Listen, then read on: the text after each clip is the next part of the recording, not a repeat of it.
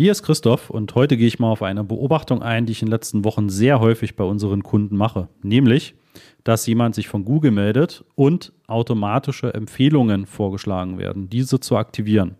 Warum das vorgeschlagen wird und was es damit auf sich hat, erfährst du in dieser Podcast-Folge.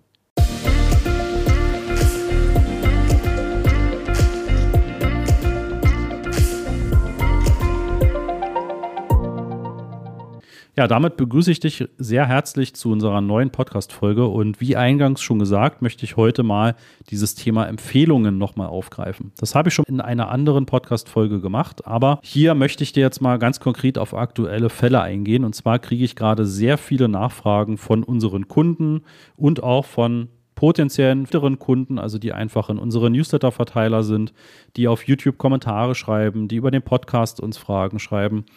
Und sehr gehäuft bekomme ich gerade Nachfragen zum Thema der Anwendung von Empfehlungen im Google Ads Konto.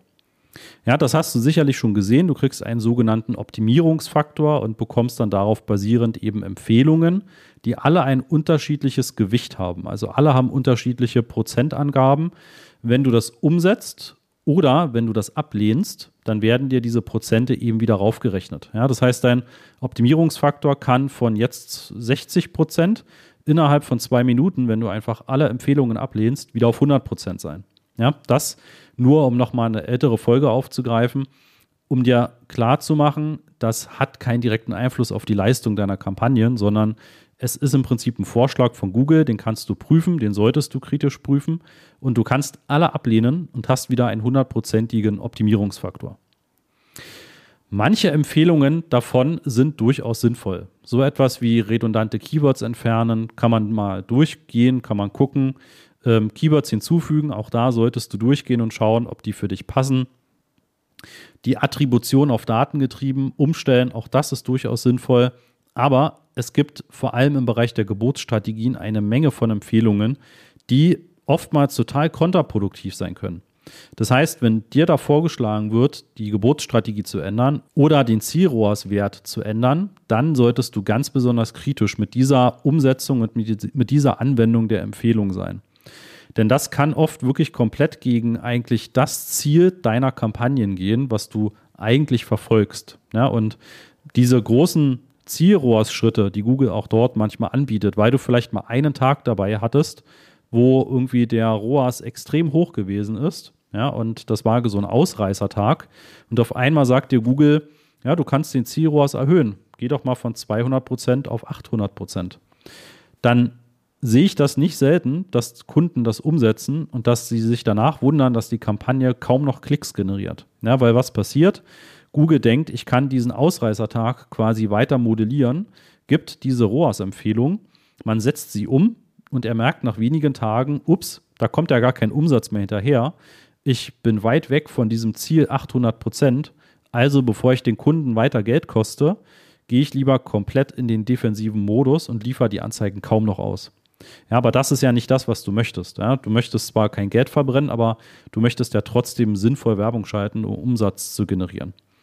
Und deshalb solltest du wirklich jede dieser Empfehlungen sehr genau prüfen. Ne? Wie gesagt, es gibt ein paar, die sind durchaus sinnvoll. Da sollte man regelmäßig reingucken beispielsweise auch Suchanzeigen, also responsive Suchanzeigen zu optimieren. Guck da ruhig rein. Google macht dort manchmal Textvorschläge. Das kann durchaus sehr sinnvoll sein.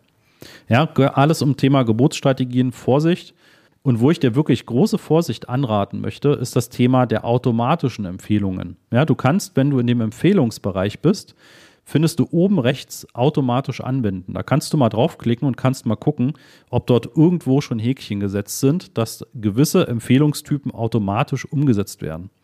Das heißt, du hast gar nicht die Chance, das zu prüfen, kannst zum Beispiel gar nicht gucken, ob gewisse Keywords sinnvoll sind, die dort hinzugefügt werden sollen, sondern sie werden einfach hinzugefügt. Und wenn du dort zum Beispiel Geburtsstrategieänderungen aktivierst, dann werden auch die einfach gemacht. Ja? Auch das hatte ich vor kurzem bei einem Kunden im Bereich Musikschule. Da wurden einfach Geburtsstrategien geändert. Ja, und der Kunde hat sich gewundert, warum ist denn jetzt auf einmal die Performance wieder so viel schlechter? Die war doch vorher schon richtig gut. Ja, eben weil Google nicht genau verstanden hat, was das Ziel eigentlich dieser Kampagne ist.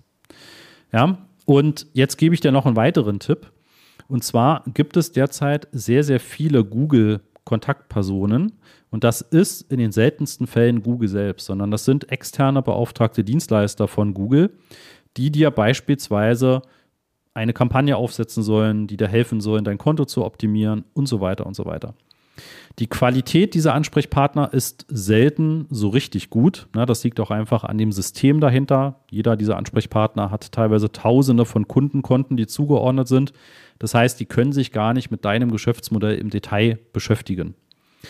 Und gleichzeitig haben sie mit Google einen entsprechenden Vertrag, wo sie natürlich auch gewisse Ziele gesetzt bekommen.